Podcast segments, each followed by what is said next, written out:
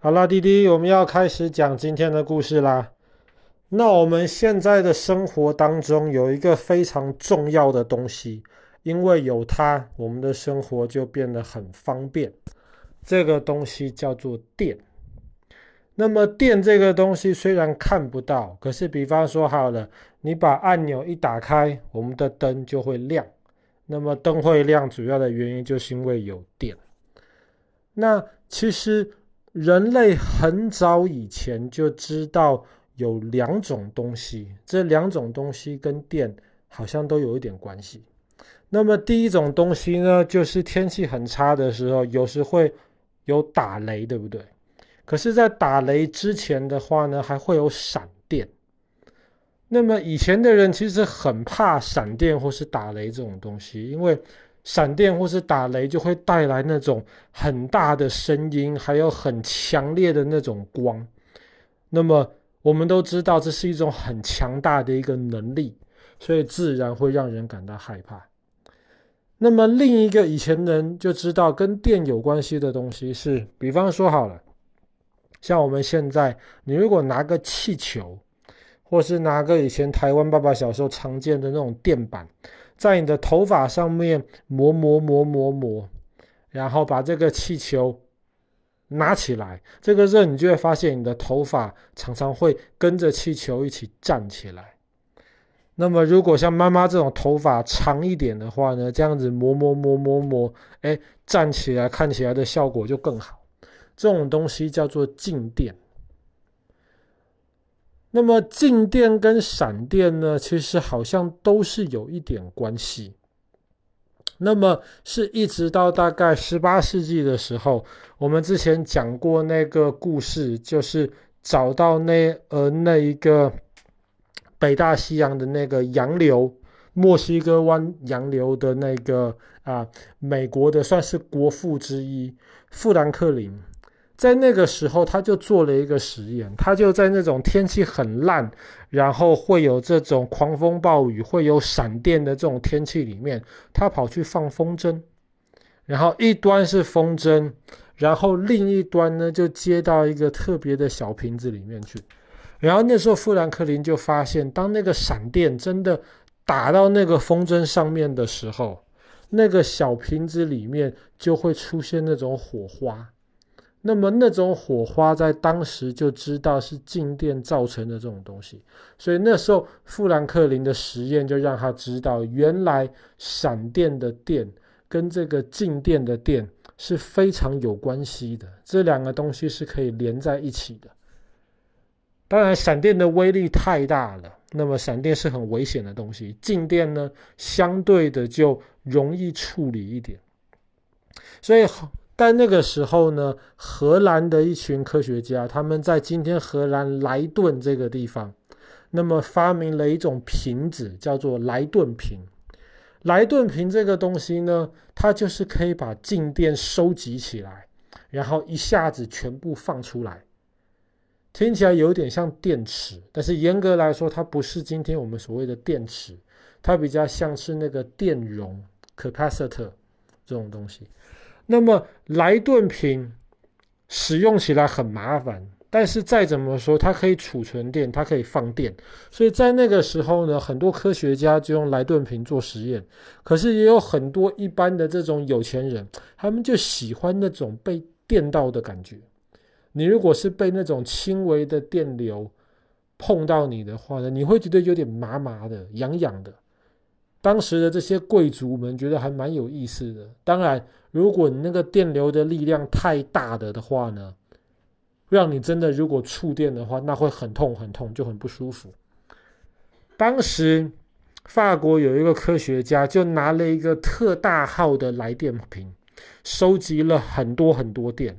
他那个时候就去修道院里面请求一堆修道院的修士来帮他忙。他找了两百个修士，那么这两百个修士呢，大家不是手牵手直接牵在一起，而是每个人手上都拿着一个金属板子，牵着另外一个修士，就这样子，两百人排成一排，排了大概一英里那么长。当时人就想做实验，这个电到底动得有多快。所以呢，这两百个修士排成一排，其中的一端就接了一个特大号的来电瓶。那么，在那个特大号的来电瓶打开那一瞬间，这一英里长的两百个修士全部昏倒倒在地上。为什么？因为那个电太大了，而且那个电传的速度太快了。那一瞬间，两百个修士都被电晕。那么后来的人觉得，哎，这个实验好像很有意思哦，还想再重复这个实验。但是呢，那些修士怎么样都不答应继续再来做这个实验，被电到的感觉太可怕了。所以后来有些人就去拜访当时的法国国王，法国国王觉得很有意思，他就找了快两百个当时法国军队里面的这些士兵。要求这些士兵拿着金属板，手牵着手，大家站好，一起被电。当然，我们今天听起来很有趣了，但是来电瓶这种东西，其实用起来真的很不方便，而且它不是今天我们意义上所谓的这个电池。那么，电池到底是谁发明的呢？是怎么发明的呢？电池发明的是一个意大利的科学家，他的名字就叫做福特。那么后来也是因为纪念他发明这个电池，所以这个电力的这个单位就叫做伏特，一个 volt 简写就是这个 V。那么就是为了纪念这个福特先生。福特先生一开始在跟他老师研究这个电。后来他觉得他老师研究的这个东西蛮有趣的，后来他就自己想试。他那个时候就接续他老师的这个研究，他就发现了，比方说你拿两种不同的金属，比方说一块是锌，一块是铜，你把这两个不同的金属板子放在一起，什么事情都不会发生。但是你如果把这两个金属的板子分开，但是一起放在一个，比方说盐水里面，这个时候呢，你再把两个金属板子中间接一条电线，福特就发现他被电到了。当他用手去摸那条连接两个金属板子的那条电线，他就被电到，所以他就知道有电从那个地方通过去。当时他不知道为什么，但是当然我们今天就知道为什么了，因为金属里面其实有很多小电子，那么小电子其实是一个不太稳定，像弟弟一样调皮捣蛋、喜欢跑来跑去的东西。可是呢，今天你把两块金属板子放在一起，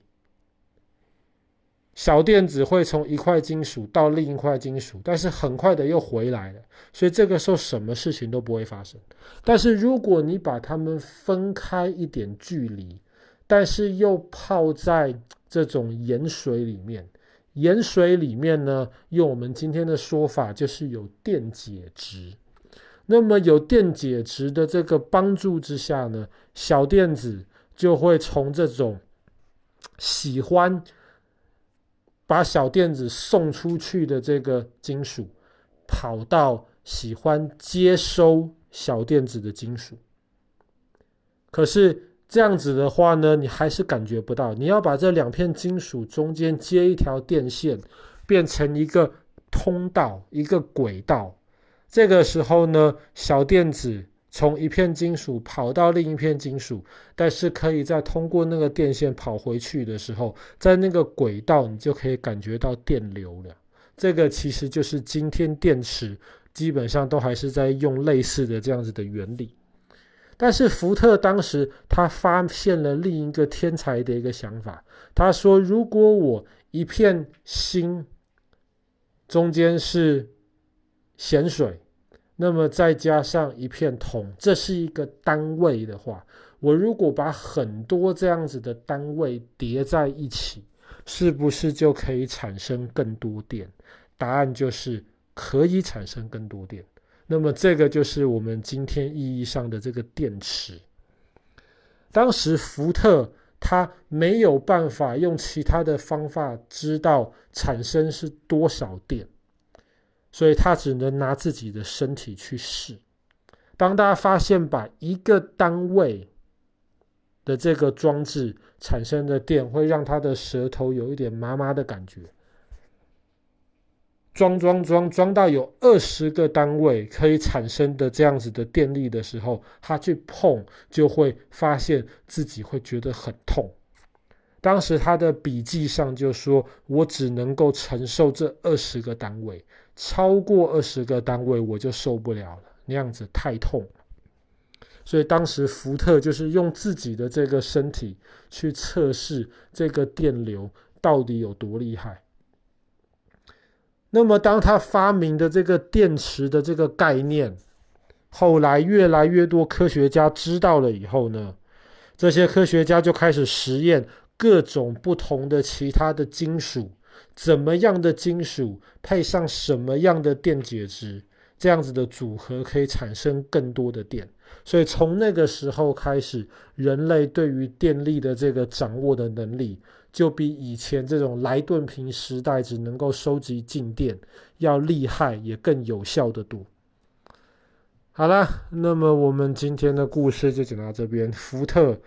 在十九世纪的时候发明了这个今天电池的这个原型。